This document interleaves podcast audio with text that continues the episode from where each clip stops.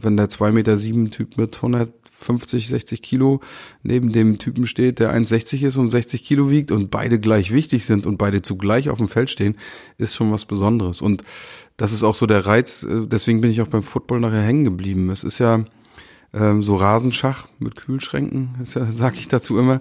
Ähm, es ist ja ein sehr taktischer Sport. Ähm, und, ähm, und das ist, glaube ich, auch die Schwierigkeit, warum Football noch nicht, sage ich da äh, mit Betonung auf noch, ähm, nicht so erfolgreich in Deutschland ist, weil die Leute mit dem Sport nicht aufgewachsen sind. Die haben den noch nicht verstanden. Ich selbst, also ich, der trainiert hat und gespielt hat, habe ungefähr so zwei Jahre gebraucht, ehe er den verstanden hat.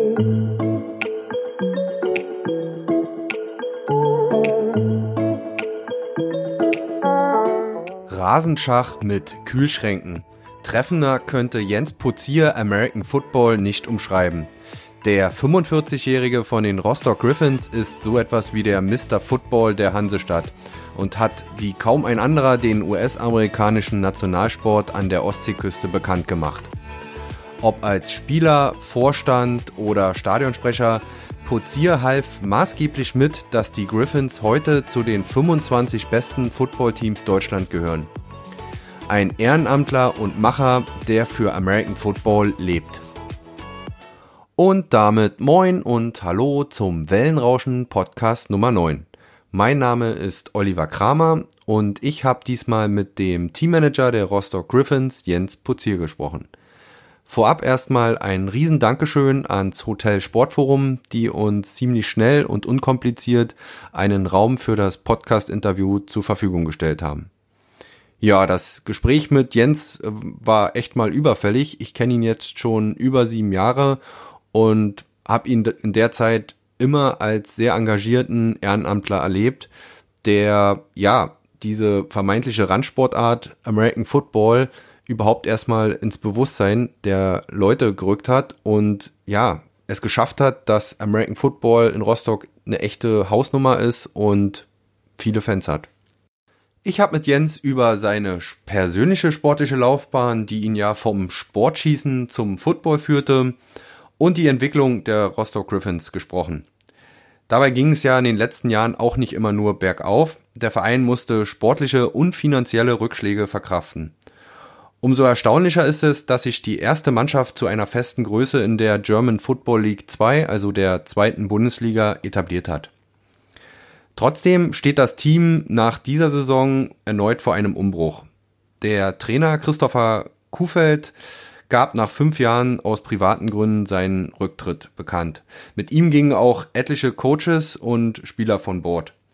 Für Pozier also wieder eine erneute Herausforderung, die Griffins irgendwie in der Spur zu halten und sich vielleicht doch noch den ganz großen Traum, den Aufstieg in die erste Bundesliga zu erfüllen. Und jetzt viel Spaß beim Wellenrauschen Podcast Nummer 9 mit Jens Putzier. Ja, heute Jens Putzier, äh, Manager der Rostock Griffins, bei uns im Wellenrauschen Podcast. Hallo Jens. Ähm, Grüß dich, Olli. Äh, ja, wir kennen uns ja, glaube ich, schon, ja, ein paar Jährchen schon, seit 2012, wenn ich richtig äh, mitgezählt habe. Ähm, für alle Hörer, die dich vielleicht noch nicht so kennen, stell dich doch einfach mal vor. Du bist ja nicht nur Manager der Rostock Griffins, ähm, sondern warst auch Spieler, ja, Mädchen für alles, hätte ich fast gesagt. Also ist es bis heute. Ähm, ja, sag mal ein paar Sätze über dich. Ja, ich bin ähm, 45 und habe äh, selbst äh, bis 40, äh, ins Alter von 40 äh, gespielt bei den Rostock Griffins und bin äh, den ganzen Weg praktisch mitgegangen seit der Gründung 97 vom Football in Rostock. Und ähm, war dann mal eine Zeit fürs Studium weg. Und als ich dann wieder da war, bin ich gleich wieder zwei Tage später zum Football gegangen. Und ähm, und da habe ich gesehen, dass es immer noch so war.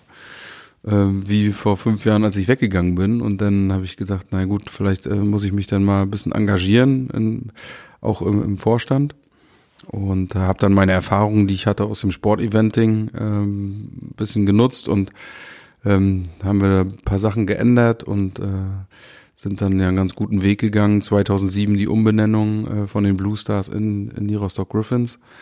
Dann äh, ja mittlerweile drei ostdeutsche Meisterschaften, äh, dreimal Klassenerhalt in der zweiten Liga. Gehören zu den Top 25 Vereinen in Deutschland, äh, haben über 500 Mitglieder. Also man kann letztendlich dann zufrieden sein. Das habe ich natürlich nicht allein gemacht, sondern mit meinem Team, äh, die Leute, die mir da auch ehrenamtlich helfen. Und das ist, glaube ich, ein ganz wesentlicher Punkt, den die meisten gar nicht so wissen. Die denken, wenn die zweite Bundesliga hören, denken die sofort an, an Fußballsphären oder ähnliches und denken, wir machen das hier alle hauptberuflich. Nee, ist gar nicht so. Die Leute, die bei uns im Verein sind, ähm, die machen das alle ehrenamtlich und das ist natürlich, äh, glaube ich, noch das ganz Besondere, wenn du jetzt mal die anderen Zweitligisten siehst hier in Rostock. Äh, Seawolves ähm, und, und äh, Warnemünde Volleyball, da ist es vielleicht noch so ein bisschen ähnlich. Aber äh, ne, also ich sag mal, die äh, Fußballer oder auch die Handballer, die spielen zwar jetzt nur dritte Liga, aber äh, unsere Sportarten sind ja so ein bisschen Randsportarten. Und wenn man das vielleicht mal auf eine Stufe stellt, da machen das ja fast alle hauptberuflich. Und äh, die Sportler sind alle Profis und ähm, das ist schon ein großer Unterschied und deswegen bin ich natürlich auch ganz besonders stolz auf unsere Organisation. Dass ihr das so hinbekommen habt. Wenn, wenn wir nochmal einen Schritt zurück machen, ähm, in deine aktive Zeit, ähm, ein paar Jahrchen ist es schon her, aber wenn du da noch auch noch ein bisschen noch gespielt hast mit 40 oder mit Ende 30, äh, aktiv warst, was macht American Football äh, für dich aus? Äh, warum ist das so eine spannende Sportart? Ich habe ja auch damals mal mit euren Trainern gesprochen, äh, die haben dann auch mal beim Training gesagt, naja, äh, hier kann jeder zu uns kommen, ist ein Sport für jeden, für dick, dünn, schnell, langsam, wie auch immer. Aber es ist eine sehr vielseitige Sportart. Ja, du sagst es. Also ich komme ja eigentlich aus einer äh, richtigen, äh, ja, Fußball-Handball-Familie. Äh, wir haben ja sehr erfolgreiche Sportler auch in unserer Familie gehabt. Ich selbst habe auch Fußball und Handball gespielt in meiner Jugend. Äh, bisschen Leichtathletik, bisschen Volleyball, also äh, alles so ein bisschen. Ähm, mein großer Nachteil war, äh, sag ich mal, für den Spitzensport. Ich konnte alles ganz gut, aber nicht sehr gut. Äh, und dann äh, bin ich dann über das Sportschießen damals, äh, bin ich dann ähm, ja in eine Pause gekommen, also 1990 mit der Wende, das war Dynamo, da war ich auch ziemlich erfolgreich, was das Sportschießen angeht. Ähm, ja, und dann habe ich irgendwie so nach einer Orientierung gesucht, ne? Und bin dann irgendwann mal nach Rostock gekommen und äh, wir haben dann immer zusammen Football geguckt im Fernsehen schon, weil mich hat's begeistert. Ähm, ich komme ja, bin ja Teamsportler eigentlich, war wenig Einzelsportler in meinem Leben und ähm, so wie du es schon angesprochen hast, äh, ne, wenn der zwei Meter sieben Typ mit 150, 60 Kilo neben dem Typen steht, der 1,60 ist und 60 Kilo wiegt und beide gleich wichtig sind und beide zugleich auf dem Feld stehen, ist schon was Besonderes. Und das ist auch so der Reiz, äh, deswegen bin ich auch beim Football nachher hängen geblieben. Es ist ja ähm, so Rasenschach mit Kühlschränken, ja, sag ich dazu immer. Ähm, es ist ja ein sehr taktischer Sport. Ähm, und, ähm, und das ist, glaube ich, auch die Schwierigkeit, warum Football noch nicht, sag ich da äh, mit Betonung auf noch, ähm, nicht so erfolgreich in Deutschland ist, weil die Leute mit dem Sport nicht aufgewachsen sind. Die haben den noch nicht verstanden. Ich selbst, also ich, der trainiert hat und gespielt hat, habe ungefähr so zwei Jahre gebraucht, ehe er den verstanden hat. Also worum es da eigentlich in der Tiefe geht. Und äh, ich äh, möchte das auch weit von mir weisen, dass ich mittlerweile fast alles weiß vom Football. Schon lange nicht. Ja, also da gibt's immer ganz tolle Sachen, äh, die da passieren. Und es ist halt so immer Zug und Gegenzug.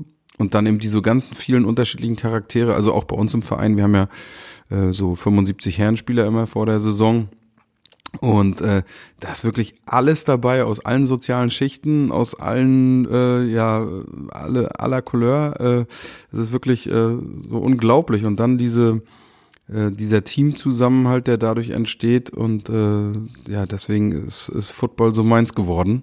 Und deswegen ist es so schwer, wenn man da einmal so ja, begeistert drin ist, dass man da auch wieder rauskommt aus der Nummer. Äh, es ist wirklich schwer, mit Football aufzuhören. Ja, einmal infiziert, äh, dann wohl immer, immer, immer dabei. Ähm, äh, welche Positionen hast du gespielt? Äh? Ja, damals waren wir jetzt ja noch nicht ganz so viele. Also angefangen habe ich eigentlich immer als Running Back. Ähm, das sind die schnellen Außen dann, die den äh, Ball. Äh, die Ballträger, ne? Die Ballträger, also genau. ja, äh, ich war relativ durch das Leichtathletik-Spiel, äh, durch das Leichtathletik-Training war ich äh, halbwegs schnell. Ja, und ähm, ja, und auf der Position hat einer gefehlt, also wurde ich erstmal dahingestellt. Aber ich wollte immer Offense spielen. Also Defense war nie so mein Ding. Ähm, ich wollte mal angreifen. Äh, und deswegen bin ich da auch mehr oder weniger in der Offense geblieben. Ähm, hab dann aber auch äh, mal Quarterback gespielt. Ähm, auch in unserer ersten Meistersaison äh, habe ich dann Quarterback noch gespielt teilweise, also war der Backup für unseren amerikanischen Quarterback. Und ähm, ja, dann hatte sich auch jemand verletzt. Ich habe dann auch Center in der O-Line gespielt, obwohl man mir das mit meinen 90 Kilo damals gar nicht so äh, angesehen hat. Hab da eben so mein direkter Gegenspieler zum Beispiel im Training war äh, Sumo Alex. Ja, äh, der hatte, glaube ich, damals 150 Kilo. Also ich konnte jetzt keinen Drive-Block machen, so nennt sich das bei uns. Also ich konnte den irgendwo hinschieben, aber ich konnte ihn natürlich schon irgendwie so aufhalten, dass er vielleicht nicht zu unserem Quarterback durchkommt. Also habe ziemlich fast alle Positionen gespielt, ja, auch mal ein bisschen Defense, war auch mal Kicker. Also äh, wie gesagt, damals waren wir ja wirklich 20, 25 Jungs hier in Rostock, die irgendwas mit Football zu tun hatten. Und da musste so jeder irgendwie alles machen. Und deswegen habe ich aber einen guten Überblick gehabt, was auf der einzelnen Position wichtig ist. Und die sind halt auch sehr unterschiedlich. Deswegen ist auch das Training sehr unterschiedlich und, und individuell. Und äh, letztendlich fügt man das dann zu einem Team zusammen. Und ja, das ist so, merkt man, glaube ich, auch, wenn ich darüber rede. Das ist echt so die ja, Begeisterung, die ist, ist, ist geblieben. Genau. Ähm Du hast eben schon mal so ein bisschen die Entwicklung angesprochen äh, über all die Jahre. Das war kontinuierlich, ging es eigentlich äh, bergauf. Ähm, was hat sich eigentlich so im, im, Verein seitdem getan? Ich denke mal, die Qualität äh, der, der Teams, muss man, sind ja mehrere Teams, aber sagen wir mal, wenn wir jetzt bei den ersten Herren bleiben, hat sich äh, über die Jahre verbessert, äh, auch dann mit den jeweiligen Liga, Ligenzugehörigkeiten dann irgendwann von der Regionalliga in die zweite Bundesliga äh, aufgestiegen. Äh, aber ich denke mal, auch in der Breite hat sich viel verändert, weil du sagst, wir haben mal mit 25 Jungs äh, hier, äh, die hier aus MV kamen. Das ist weiß ich ja auch, ähm, auch heute noch so, dass ihr unheimlich viele, seid auch sehr stolz drauf, unheimlich viele Spieler aus MV habt. Aber ich denke mal, auch in der Qualität äh, hat sich in den letzten Jahren da auch viel getan. Absolut. Ähm, also wenn ich wenn ich mir die das Spielniveau angucke, wie wir vielleicht 2012 zum ersten Mal ostdeutscher Meister geworden sind, und wenn ich mir angucke, was die Jungs jetzt hier auf die Platte bringen, das ist schon äh, ein großer Unterschied. Also allein so für den neutralen Zuschauer ist die Qualität unseres Spiels wirklich gut. Ne? Wir haben ja auch jetzt ein paar Mal schon gegen Erstligisten getestet und der der Abstand ist gar nicht mal so groß. Ähm, deswegen gehören wir auch zu den Top 25 in Deutschland. Also wir sind wirklich eine gute Truppe. Äh, insgesamt die Qualität hat sich echt verbessert und da muss man natürlich auch sagen, bei unser äh, Trainer natürlich auch ein äh, äh, großes äh, Puzzlestück. Der war ja Sportwissenschaftler und hat uns dann natürlich auch ähm, athletisch, äh, also durch diese Sportwissenschaft, also auch ganz anders aufgestellt. Also ähm, allein dadurch waren wir schon ganz andere Footballspieler als damals. Ne? Da haben wir uns so getroffen, äh, ich sag's mal äh, so ein bisschen lapidar mit einem Kasten Bier und haben gesagt, lass uns mal ein paar Bälle werfen. Und der kam eben mit Meso- und Makrozyklen und, äh, und äh, funktionellem Kraftaufbautraining und so weiter. Also es hat dann so weit geführt, dass ich dann äh, auch selbst mit 38, 39 fast meine besten Fitnesswerte hatte. Also was das NFL-Combine angeht. Also die Combine-Sportarten hier, 40 Yards Sprint, ähm, Bankdrücken, äh, Shuttle Drill, Elcone Drill. Also das war schon, ähm, das war schon echt äh, ja überragend zu sehen, wie wie man durch ein gezieltes Training halt äh, individuell erstmal besser wird und dann natürlich seine individuelle Stärke auch in den Dienst der Mannschaft stellen kann. Also es waren meine coolsten Seasons damals, also mit 38, 39, da war ich auch dann so äh, persönlich sehr erfolgreich, also habe auch öfter mal den Ball in die Endzone gebracht. Ja. Das war vorher nicht so. ähm, ja, also da hat sich schon wirklich was getan. Ähm, allein schon von, der von der Quantität der Leute, die Football spielen, äh, allein von der Quantität der Leute, die Football verstehen oder zumindest einen großen Teil davon. Äh, und ne, unsere Fanschaft ist ja auch immer mal gewachsen. Wir hatten eigentlich nur einen Knick damals. Ähm, 2013, äh, als wir das erste Mal ja in die zweite Liga aufgestiegen sind, dann sind zwei wesentliche Sponsoren weggebrochen äh, zum Beginn der Saison. Unser Trainer war nicht mehr da ähm, und da standen wir plötzlich eigentlich vorm Nix. Ähm, haben das dann aber irgendwie ganz gut hinbekommen, denke ich, dass wir, dass wir dann den Verein sozusagen gerettet haben in der Saison. Also wir sind ja dann auch sang- und klanglos wieder abgestiegen. Und es ist halt so, dass der Football allgemein in Deutschland äh, wird ja nicht umsonst so als die drittstärkste Liga weltweit betrachtet. Ähm, und ähm, da hat sich eine Riesenentwicklung getan. Also gerade in der ersten und zweiten Liga befinden wir uns wirklich auf dem Weg zur Semi-Professionalität. Es gibt also in der ersten Liga schon Teams, äh, die wirklich, sag mal, alles bezahlte Spiele haben. Also ne, insgesamt. Und das ist halt äh, ja eine Entwicklung, die konntest du vor acht, neun Jahren, war die noch nicht da. Ne? Und die Qualität auch des deutschen Endspiels, was ja jetzt demnächst, äh, also Anfang Oktober dann ansteht, hat sich in den letzten Jahren auch ständig verbessert. Und auch bei uns in der Liga ist es so, also die, die, die Liga ist eigentlich jedes Jahr stärker geworden. Und wenn du, wenn du aufhörst, besser zu werden, hörst du irgendwann auf, gut zu sein. Das ist so. Das heißt, wir müssen uns auch jedes Mal wieder neu erfinden und neu verbessern. Und ähm, ja, also ist schon, ist schon ganz nett anzusehen, ja. die Entwicklung. Die Entwicklung ist natürlich dann immer Segen und Fluch zugleich, weil natürlich ähm, äh, mit den Erfolgen dann auch die Ansprüche wachsen, vielleicht auch im Umfeld und vor allen Dingen natürlich auch ähm, alles, was dazugehört, Finanzen, Sponsoren. Man muss immer mehr, mehr kurbeln und drehen. Da kommen wir auch gleich zu. Ähm, vielleicht, wenn wir jetzt auf, aufs Aktuelle sehen, du hast es angesprochen, ähm, vor zwei Jahren, also ja, dritte Saison jetzt. Ähm, ihr seid einmal Dritter geworden, dann Vierter geworden letzte Saison und äh, dieses Jahr wieder Dritter. Klingt ja eigentlich von der Papierform her, vom Sportlichen her erstmal sehr gut, äh, Ziel erreicht. Ähm, trotzdem hast du mir schon äh, verraten, äh, wäre dieses Jahr mehr drin gewesen. Ja, ähm, auf jeden Fall. Also wir haben, wir haben ein bisschen ähm, Pech gehabt, also mit ein paar Verletzungen, mit ein paar Sperren die unsere Spieler bekommen haben. Also man muss sich vorstellen, kommt also ein amerikanischer Verteidiger, macht das, was ihm im College und in der Highschool äh, 15 Jahre beigebracht wurden und die deutschen Schiedsrichter stellen ihn dafür erstmal vom Platz. Ne? Äh, dann wurde der gesperrt so und der hat natürlich so weitergespielt, wurde gleich nochmal gespielt und dann fehlt er gleich, also wenn der, ne, wenn der Defense-Kapitän äh, sozusagen als Safety dann vier Spiele fehlt durch eine Sperre und eigentlich ja fünf, weil er gleich vom Platz gestellt wurde, ähm, dann ist das schon ein grober Nachteil. Ja. Worum ging's da? Also so harte Spielweise? Ja, er hat also hart gehittet. Ja. Ne? Also das, was er eigentlich Kannte konnte, so, ja. konnte und, und, kannte. und was ja. jeder von ihm gefordert hatte in den USA. Also ich denke mal, das wäre in der NFL wäre das der Hit des Jahres gewesen, ja. den er da gemacht hat. Unsere Schiedsrichter haben ihn erstmal vom Platz gestellt. Ja, ähm, also das war in Nordrhein-Westfalen. Da haben wir auch immer so ein bisschen unsere Probleme. Oder alle norddeutschen Teams, sag ich mal, haben in, wir, die zweite Liga ist ja zweigeteilt, also in den südlichen Bereich und in den nördlichen nördlichen Bereich. Der nördliche Bereich geht äh, inklusive äh, bis nach Nordrhein-Westfalen. Und alle Nordteams haben in Nordrhein-Westfalen immer so ihre Probleme. Ja, ähm, also das trifft nicht nur uns so. Äh, wir waren letztes Jahr auch, weil, obwohl wir ein total faires Team sind, waren wir Strafenweltmeister. Ja, also die, die die meisten Strafen gekriegt haben, wo du denken, wo du dachtest so, wie kann das sein, ja? Ähm, ja gut, und dann haben wir natürlich auch ein bisschen Pech gehabt. Ähm, unser Quarterback war verletzt, unser Running Back, unser amerikanischer, der war bis zu dem Zeitpunkt, glaube ich, äh, zweitbester Scorer in der ganzen GFL, in der ganzen German Football League. Und äh, der ist dann einfach aus dem Urlaub nicht wiedergekommen, ohne uns Bescheid zu sagen. Ja.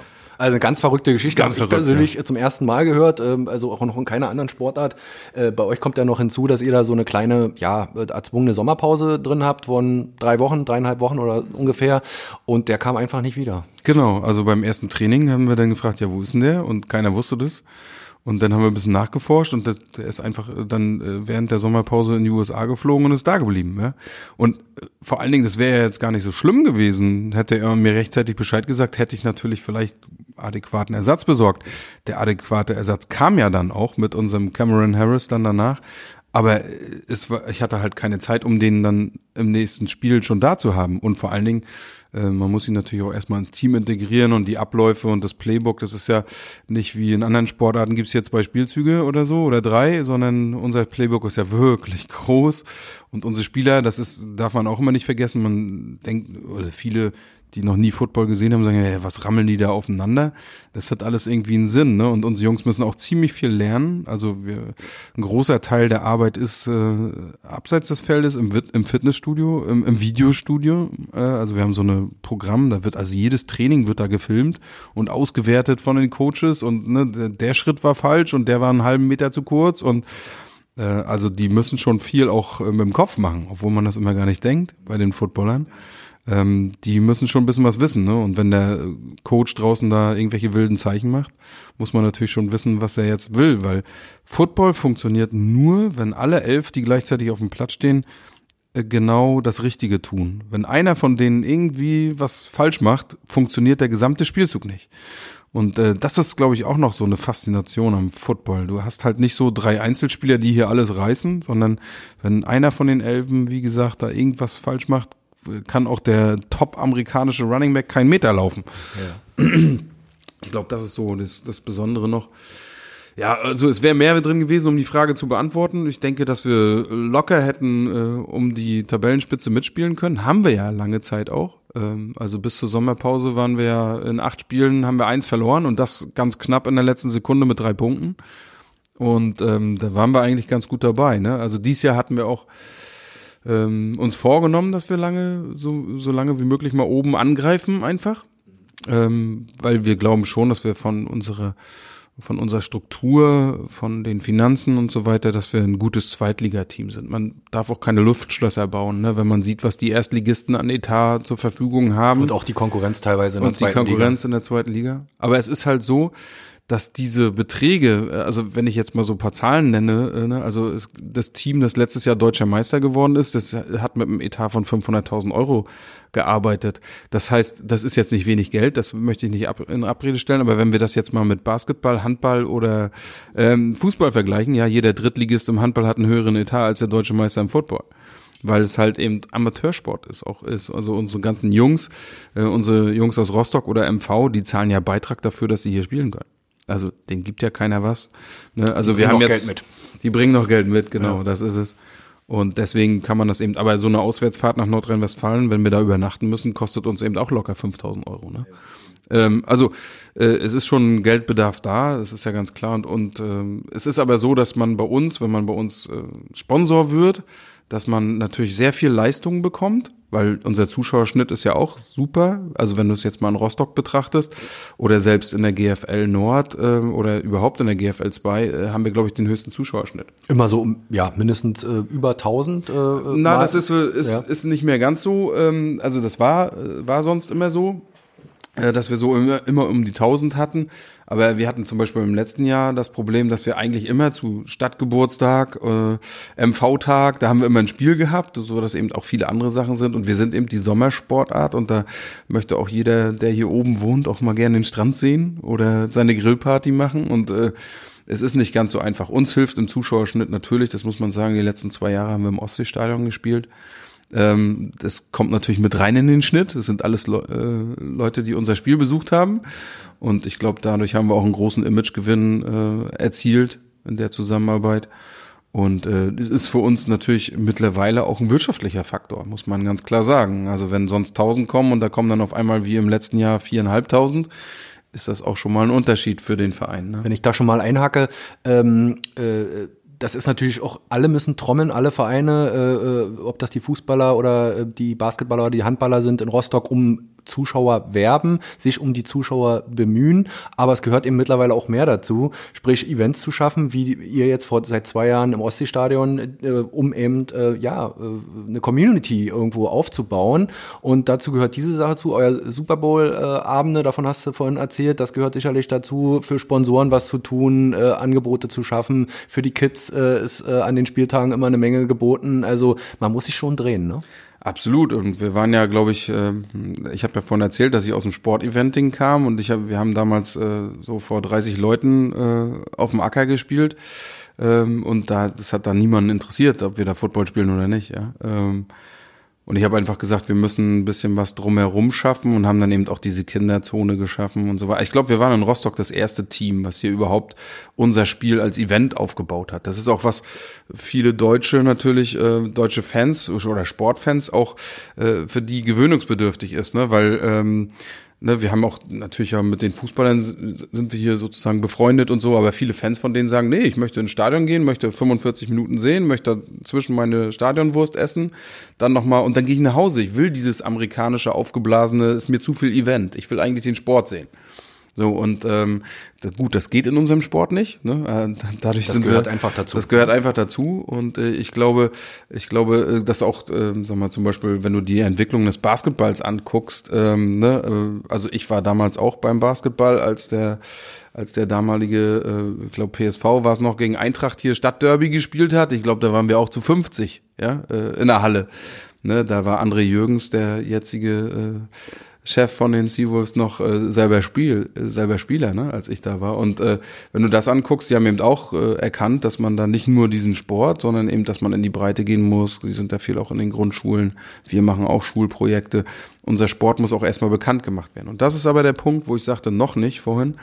Wenn ich mir angucke, wer in unser Stadion kommt äh, zum Zugucken, mache ich mir um die Entwicklung äh, unserer Sportarten keine Sorgen. Warum? Wenn du siehst, dass die, dass der durchschnittliche Fan bei uns 30 bis 35 ist und zwei Kinder mit ins Stadion bringt, ähm, das ist, äh, also die wachsen ja damit schon auf.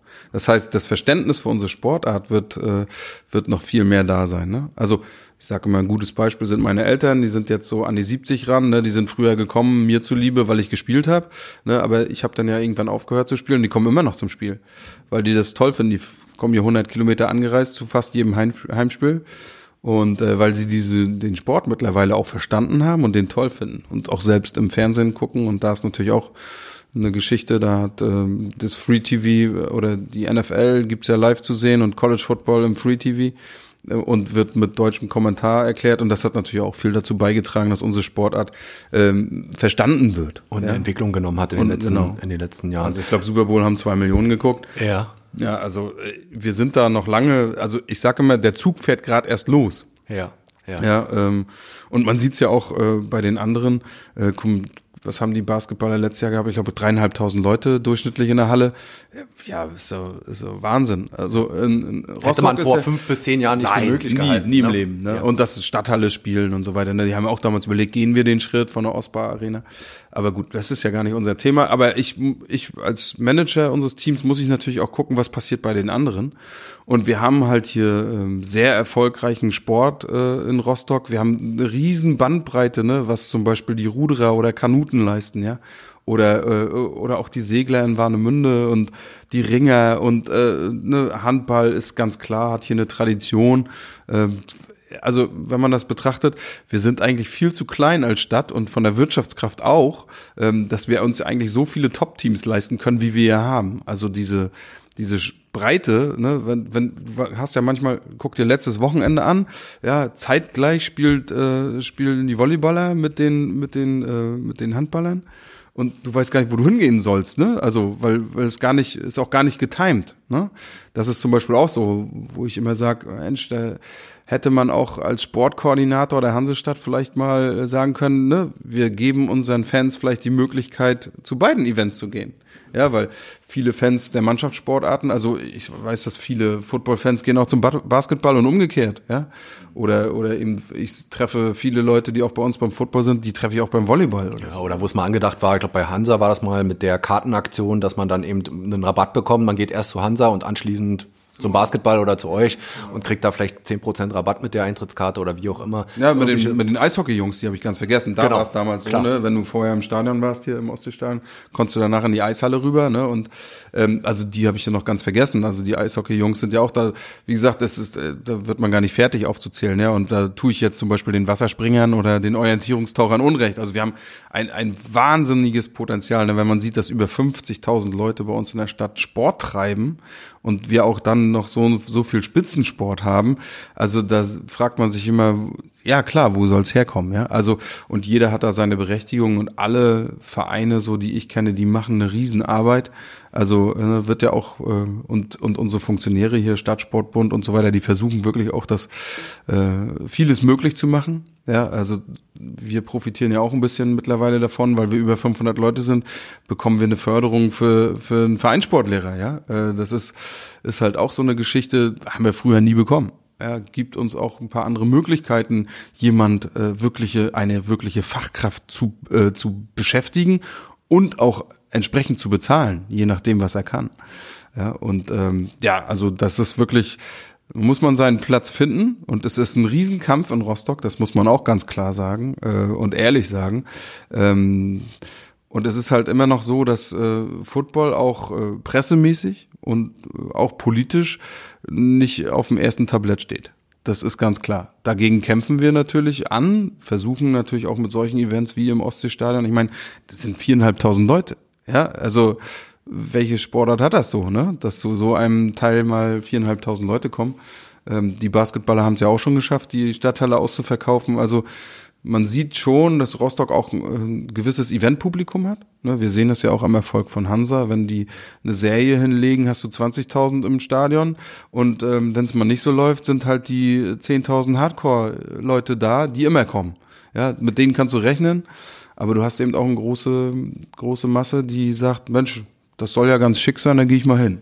Ja, und deswegen, da müssen wir natürlich unseren Platz finden. Ja, wenn man jetzt nochmal den Schwenk machen zum finanziellen, äh, hast du ja eben schon äh, äh, angedeutet. Wie schwer ist es denn dann bei Sponsoren? Ich weiß, du bist äh, ein äh, ja immer wieder los, äh, Klinken putzen, ähm, äh, dich äh, ja vorstellen, deine Sportart. Äh, wie schwer ist es da einfach Geldgeber immer wieder zu, zu gewinnen, Jahr für Jahr?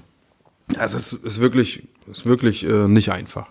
Ähm, du musst natürlich unterscheiden, sag mal, zwischen Leuten, die uns fördern, zwischen Leuten, die äh, spenden und zwischen Leuten, die wirklich ein Sponsoring betreiben. Und ähm, da muss ich auch mal jetzt auch so ganz ehrlich sagen, hat uns auch wirklich die Ostseesparkasse wirklich geholfen, die ja hier regional sehr viel für den Sport tut. Und äh, das ist ähm, das war echt ein Segen für uns und das war auch eine Sicherheit für uns, dass wir eben auch gut planen konnten, dass wir äh, die Ostseesparkasse als Hauptsponsor gewinnen konnten. Aber ansonsten ist es schon ziemlich schwer, weil äh, viele ähm, sagen natürlich auch, ja, was habe ich davon, wenn ich mich, äh, ne, ich habe ich ja gerade erwähnt, wie viel Spitzensport haben wir hier, ne? Und jeder guckt natürlich, wo ist vielleicht der der der das Verhältnis zwischen der eingesetzten Summe und dem Erfolg, den ich dadurch habe, wenn ich mich da engagiere, wo ist der am größten? Das ist einfach nur ein Rechenbeispiel im Prinzip. Äh, wie viele Leute kommen da hin und könnten potenziell meine Werbung sehen und da geht es nicht mal unbedingt um die Sportart. Genau. Und es geht halt auch um diese Netzwerke. Und äh, ich sage es auch immer gern wieder, wir haben gar nicht mal, ja, auch ein wichtiges Thema Digitalisierung und so weiter, aber eigentlich ist das, was äh, auch bei uns im Football, im Nachwuchs ein Riesenproblem ist, ähm, dieses äh, Human Resources, also HR heißt das ja Neudeutsch im Marketing. Ähm, und äh, also das ist es, glaube ich. Und wenn du mal unsere Sponsorenschaft ansiehst, ähm, also ist das ein ganz großer Prozentsatz von äh, mittelständischen Betrieben. Ja, ähm, und äh, die engagieren sich bei uns, weil sie halt erstens sehen, dass wir viele Leute auch äh, sag mal, äh, ja, begeistern können, dass wir selbst viele Leute sind, weil letztendlich suchen die alle qualifizierten Nachwuchs. Und gerade die Nachwuchssuche ist unheimlich schwierig und, ähm, und bei uns ist halt der Einstieg in ein Sponsoring, äh, ne, wenn du das jetzt mal vergleichst äh, zu einer Lizenzmannschaft von Hansa Rostock oder bei uns ähm, und die entsprechende Werbewirkung dann, wenn du da hier, äh, ich, ich sag mal ein Beispiel, eine fünfstellige Summe bezahlen würdest, ist halt riesengroß. Ja, und wir sind, äh, und da bin ich auch immer ziemlich stolz drauf, nach Hansa Rostock und Parmack Schwerin die drittgrößte Social-Media-Seite in Mecklenburg-Vorpommern, was den Sport angeht. Ja, ähm, da, da also da gibt es schon sehr wohl Ansatzpunkte. Ja, auf für, jeden Fall. Ne? Und gerade äh, gerade äh, gerade diese Geschichten sind ähm, sind dann für die auch äh, mehr wert manchmal als irgendeine Zeitungsannonce. Ja, weil die erscheint dann einmal und äh, kostet dann, ich sag mal, 500 bis 800 Euro und ähm, ne, damit kann man bei uns schon ein Kleinsponsoring machen. Ne? Also oder auch natürlich. Wie, wie, wie, wie planst du? Du hast vorhin angesprochen, Bundesliga eine halbe Million Etat ist jetzt auch nicht die Welt, ist viel Geld natürlich, aber im Vergleich zu anderen plant ihr da auch immer pro Saison schon sechsstellig oder ist das knapp drunter oder wie, wie muss man sich das vorstellen? Musst du jetzt auch keine konkrete Summe nennen? Ja, also äh, da verrate ich auch kein Geheimnis. Also wir sind mittlerweile auch locker sechsstellig. Also ganz locker.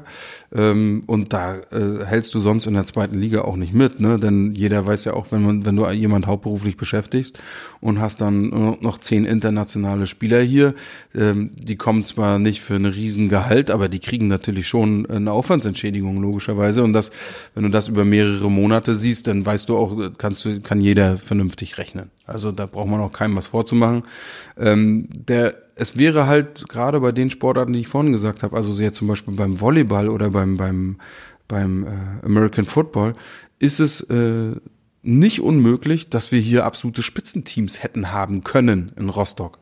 Wenn jetzt zum Beispiel äh, die größeren Firmen äh, sich da engagieren würden, ähm, ne, so wie sie es vielleicht bei anderen Vereinen bei uns tun, ähm, dann würden wir erste Liga spielen. Es ist einfach ein, ein leicht, der Sprung ist vermeintlich leichter oder kleiner. Der Sprung ist kleiner äh, als jetzt im Fußball, das wissen wir alle, da den Sprung in die zweite Bundesliga zu schaffen und von da aus in die erste ist fast äh, mittlerweile, ja, ich will nicht sagen unmöglich, aber es ist doch ein sehr, sehr weiter Weg. Ganz aber weit, jetzt ja. den, den Sprung von der zweiten, von der GFL 2 in die GFL 1 äh, zu schaffen, ist dann mit etwas mehr Budget dann doch Absolut. Schneller möglich. Ja, absolut. Äh, ne? äh, also wenn wir jetzt so einen Premium-Sponsor von Hansa theoretisch zu uns nehmen würden, würden wir das, den Etat für ein, für ein Erstligateam haben. Ja. So, und da spreche ich von einem.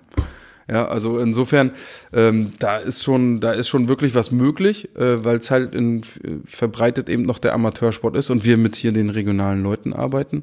Ähm, und äh, ich glaube, das ist noch der große Unterschied. So, ähm, wo das letztendlich hingeht, wird sich zeigen, weil letztendlich da, wo, wo Interesse ist, wo Medieninteresse ist, wo Zuschauerinteresse ist, da gehen natürlich auch die Sponsoren hin, logischerweise.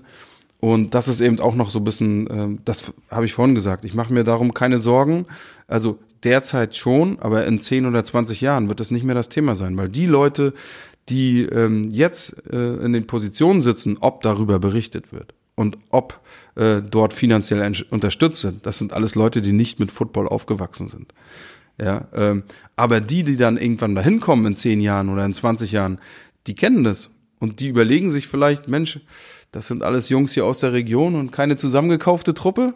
Ja, vielleicht ist dann äh, für uns da noch mehr möglich. Und wenn, äh, man sieht's ja im, im Free TV, wenn ich das gerade angesprochen habe, die NFL-Übertragung, ich glaube, da gab es zu Anfang nicht mal eine Werbe, also es gab keine Werbepausen, es gab eine Pause, aber da haben die Leute moderiert, weil da war gar keine Werbung eingeblendet. Mittlerweile ist es auch eine eine Plattform geworden, weil Pro7 Max als totaler Spartensender da äh, in der werberelevanten Zielgruppe die höchsten Einschaltquoten am Sonntagabend hat. Ja. ja? ja. Nach dem Tatort. Richtig. Ja. und, und, und das ist eben das, was die Leute letztendlich auch interessiert. Ähm, oder die, die Wirtschaft interessiert. Ne?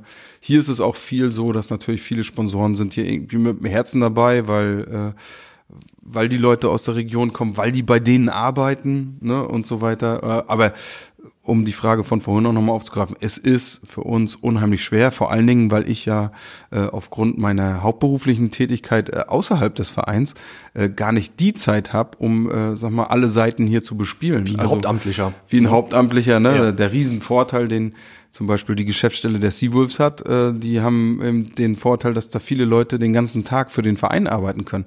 Das kann ich nicht. Also ja, ich komme nach Hause, kümmere mich äh, auch noch um andere Sachen, die da zu tun sind und äh, kann dann vielleicht so um 20 Uhr anfangen, mich um den Verein zu kümmern. Ja. Also ganz, ganz schwierig, ganz viel Herzblut, ganz viel Ehrenamt äh, steckt da immer drin. Jetzt lass uns nochmal den Bogen wieder zurück zum Sportlichen äh, schlagen. Du hast es angedeutet, äh, 2013 hattet ihr schon mal nach dem Abstieg äh, auch aus der zweiten, aus eurem ersten Zweitligajahr einen Umbruch. Jetzt, so scheint es, äh, steht wieder, ja, kann man sagen, ein Umbruch an. Ähm, euer Cheftrainer Dr. Christopher Kuhfeld hat nach fünf Jahren gesagt, aus privaten Gründen, ähm, dass er aufhört. Ähm, mit ihm gehen auch ein paar Trainer, Assistenzen Assistenztrainer und so weiter und sicherlich auch einige Spieler, gerade jetzt die US-Boys, die US-Spieler, ähm, äh, da wird man sich noch schon, ja, vielleicht kannst du da noch mal ein paar Sätze zu sagen, worin jetzt deine, äh, deine Schwierigkeiten oder äh, was, was zu tun ist jetzt.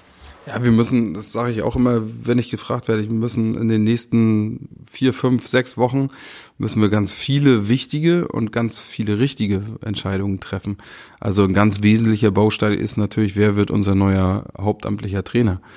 Und ähm, das ist, glaube ich, dann erstmal, alles andere ist dann nachrangig.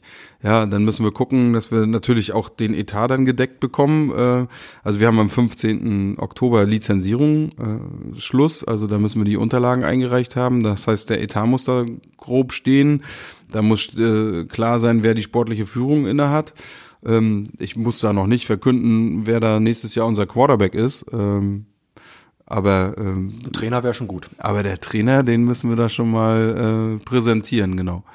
Und wir sind auch in, natürlich nach wie vor in Gesprächen. Das ist jetzt derzeit auch meine Hauptaufgabe, nachdem wir verkündet hatten, dass äh, Dr. Kuhfeld leider nicht mehr unser Trainer sein kann, haben wir, haben wir natürlich da die äh, wir brauchten gar nicht so doll zu suchen, muss ich mal ehrlich so sagen, was natürlich für uns eine Riesenauszeichnung ist als Programm, wer sich bei uns alles beworben hat, von allein.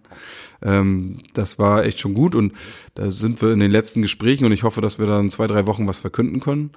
Ähm, und ähm, ja, natürlich, äh, viele der Jungs sind mit Dr. Kuhfeld auch hier äh, aufgewachsen. Ne? Viele spielen jetzt ihre teilweise die Jungs sind, der haben ja noch mit mir zusammen gespielt, die spielen ihre 18., 19. Saison und die überlegen jetzt natürlich, ob sie noch mal eine Saison dranhängen oder zwei.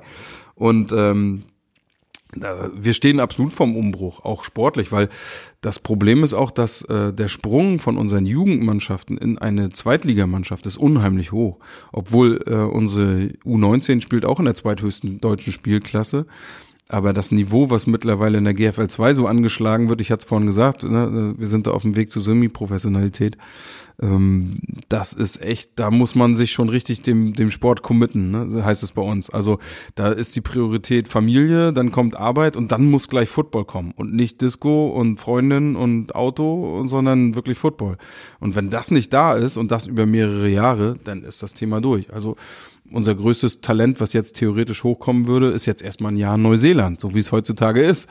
Ja, ähm, das ist, das sind so die, die Probleme, die auch die Wirtschaft hat. Mit dem Nachwuchs haben wir auch. Also, ne, wenn du mich da vorhin drauf angesprochen hast, also wenn es nach mir ge gehen würde, ich würde gar keine internationalen Spieler haben. Also ich würde nur mit Rostockern spielen, wenn es geht. Weil wir heißen ja auch letztendlich Rostock Griffins. Ne, sonst können wir uns auch Griffins nennen und dann ist auch egal. Ne? Aber da eben dann das Niveau dann ranzukommen, weil ja nun mal die vier, fünf Top-Leute, die man aus den Staaten holt, dann einfach auch ein gewisses Niveau äh, mitbringen. Ja, auch weil wir holen die ja auch nicht nur zum Spielen, sondern äh, man muss auch wissen, die kommen auch dann immer unter der Maßgabe, dass sie unsere Jugendmannschaft trainieren müssen. Also der Jugendquarterback, den wir dieses Jahr hatten, oder den, die beiden, die wir haben dort und die sich so abwechs abgewechselt haben, die wurden damals von unserem äh, Quarterback 2016, 15 äh, noch äh, in der Fleckjugend ausgebildet, von dem Amerikaner. Und das sieht man jetzt immer noch. Ja, also es ist halt ein Riesenvorteil und dafür nutzen wir die Jungs natürlich auch, weil wir haben dieses Football-Know-how hier in Rostock eben noch nicht so lange. Ja, und wir haben noch nicht so viele erfahrene Spieler, die schon aufgehört haben und dann gesagt haben, Mensch, Trainer sein ist auch mein Ding.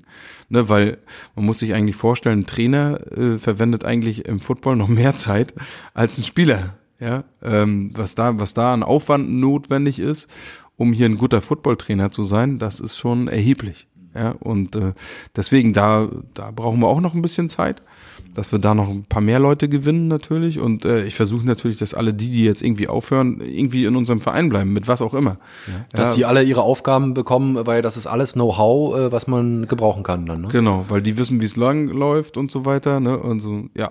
Also wir stehen vom Umbruch äh, auf jeden Fall. Aber ich bin total guten Mutes, äh, dass wir da auch äh, zusammenstehen, weil das ist so immer unsere Philosophie auch gewesen ich sage ja auch immer, wir waren in den letzten Jahren, auch in der zweiten Liga, waren wir auf den, auf den einzelnen Positionen individuell schwächer besetzt als unser Gegner. Ja, aber was uns immer ausgemacht hat, war dieser unheimlich große Teamzusammenhalt. Ja, und das, was du am Anfang gesagt hast, eigentlich, äh, dass ihr unter diese Top 25 in Deutschland ist, wenn man die Anzahl beispielsweise auch der Vereine und Footballmannschaften allein in Nordrhein-Westfalen sieht, das ist schon, ja, ein kleines, ein kleines Wunder oder da steckt schon sehr viel äh, Arbeit hinter, dass man das überhaupt geschafft hat. Absolut, ja. Also da kann man dem ganzen, der ganzen Organisation oder dem Verein jeden Tag auf die Schulter klopfen. Ne, dass, äh, dass wir da in diesem Haifischbecken also so weit gekommen sind, ist schon, ist schon ein Riesenerfolg und das muss man einfach auch so ganz klar äh, kommunizieren. Mhm. Ähm was mir noch so eingefallen ist, äh, was ich äh, ja einfach immer noch eine spannende Frage äh, fand, ähm, dieser logistische Aufwand, den man pro Spieltag betreiben muss. Man muss sich das immer vorstellen, eine Fußballmannschaft umfasst, ja, wenn es überhaupt ist, der 18er Kader, 18 Spieler, dann vielleicht noch ein paar Trainer, Betreuer. Im Football hat das alles ganz andere Ausmaße. Ähm, du hast mir damals mal von den Auswärtsspielen erzählt, wie das so abgeht, was ihr da in Bewegung setzen müsst, um ein Auswärtsspiel zu betreiben, abgesehen von den Entfernungen Entfernung, die ihr zurücklegen müsst, auch in der äh, zweiten Bundesliga äh, Nordstaffel. Ähm, erzähl mal, also allein die Übernachtung, das ist ja schon ein halbes Abenteuer. Ja. Also meistens ist es so, wenn wir jetzt am Samstag um 15 Uhr in Nordrhein-Westfalen spielen, dann fahren wir hier am Freitagabend los. Um 19 Uhr ist dann Treff irgendwo. Äh, dann fahren wir mit dem Bus los, ähm, sind dann irgendwo gegen eins in der Nähe von Osnabrück so ungefähr. Dann übernachten wir da alle äh, in der Jugendherberge. Dann wird da zusammen morgens Frühstück gegessen, noch ein kleines Training eingeschoben, äh, wenn es geht. Äh, dann wird die letzte Strecke zurückgelegt und sich dann aufs Spiel vorbereitet. Und, äh, und dann ist man äh, ja nach dem Spiel, wenn das 15 Uhr wirklich äh, losgeht, ist man so 20 Uhr wieder im Bus und ist dann also Sonntag früh um vier wieder da. Das heißt also, die Familie ähm, hat nicht viel von dem Spieler ähm, dann an dem Wochenende, an dem einzig freien. Und äh, wir müssen ja, wie gesagt, siebenmal auswärts antreten. Davon zumeist drei oder viermal in Nordrhein-Westfalen. Also das heißt, äh, da hat man vier so eine Monstertouren auf jeden Fall dabei.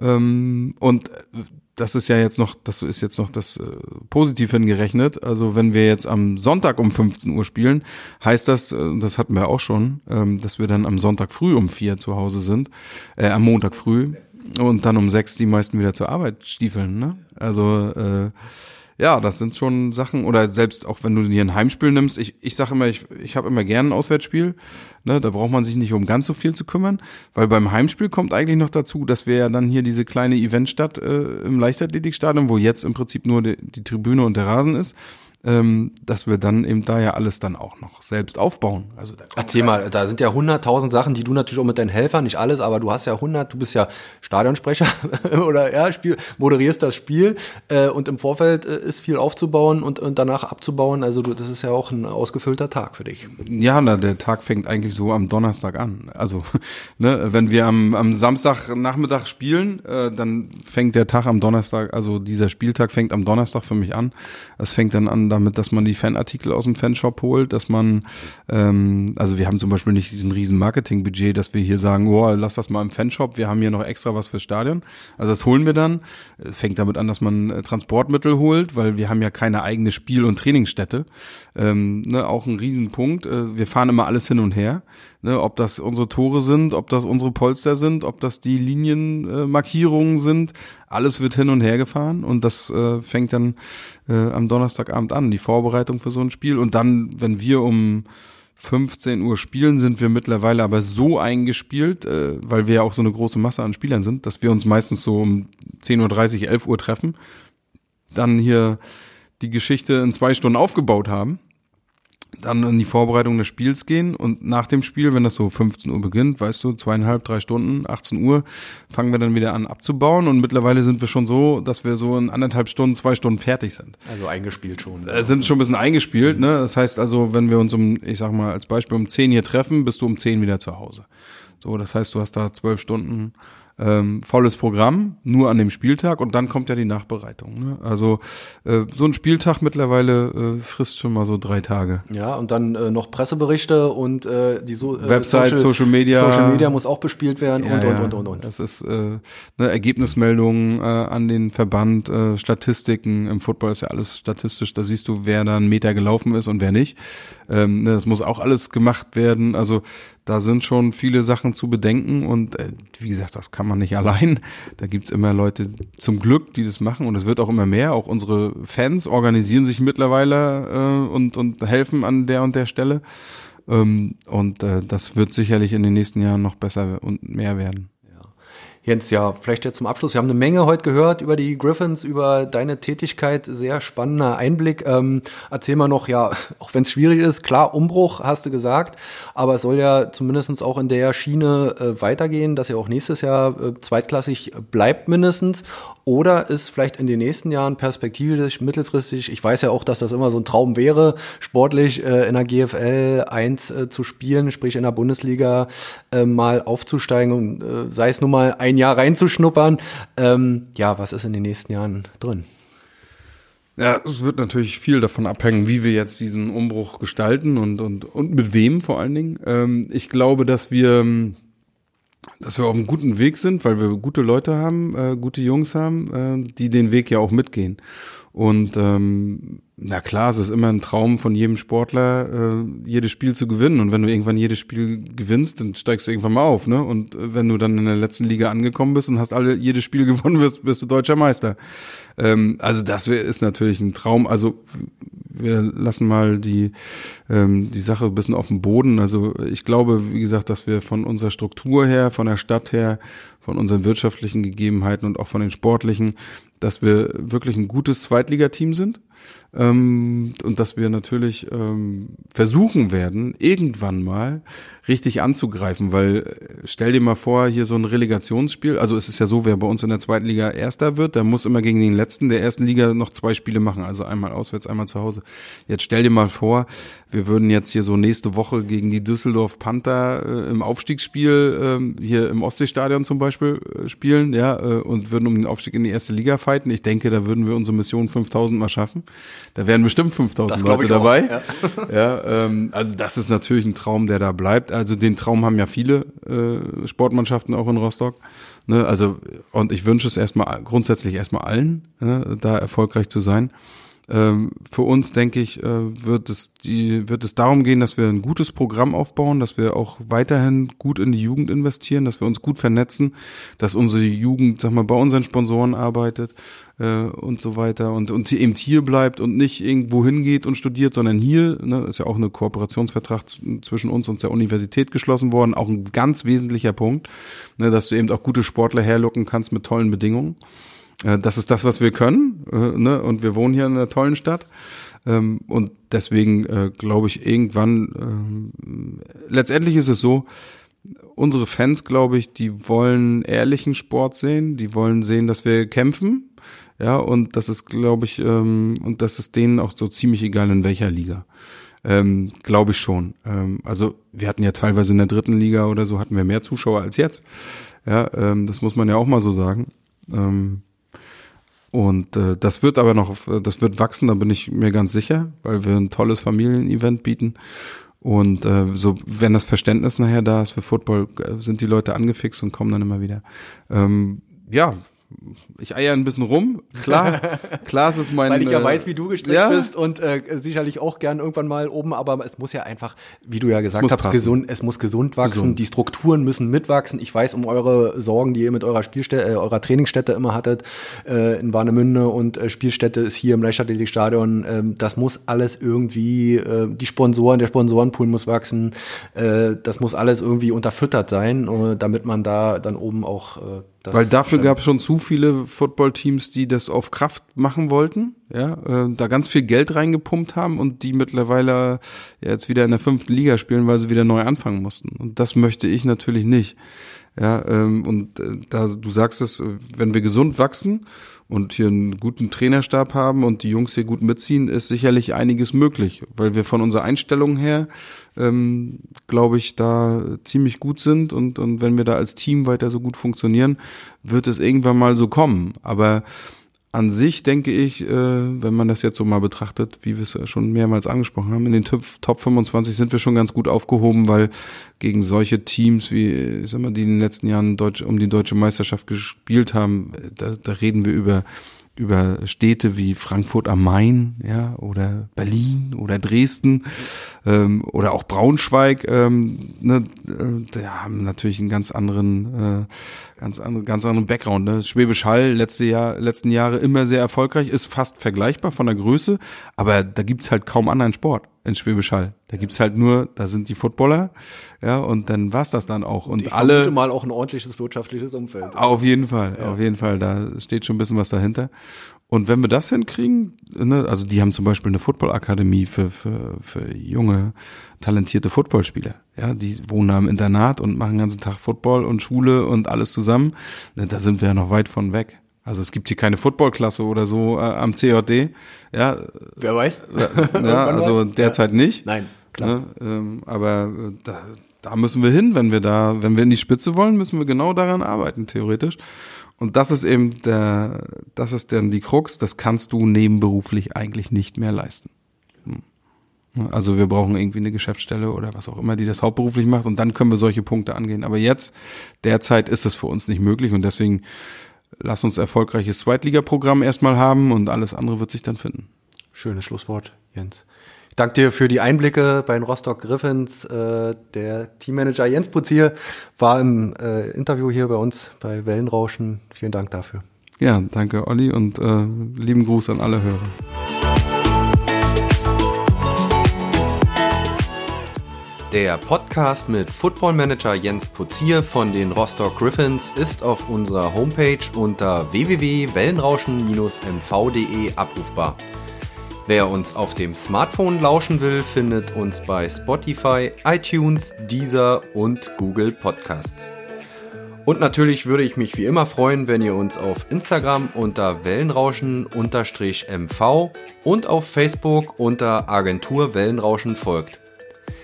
Wenn ihr Partner von Wellenrauschen werden wollt und beispielsweise in unseren Podcasts euer Produkt oder eure Dienstleistung bewerben wollt, dann schreibt mir einfach eine E-Mail unter info at wellenrauschen-mv.de. Bis dahin, euer Olli Kramer.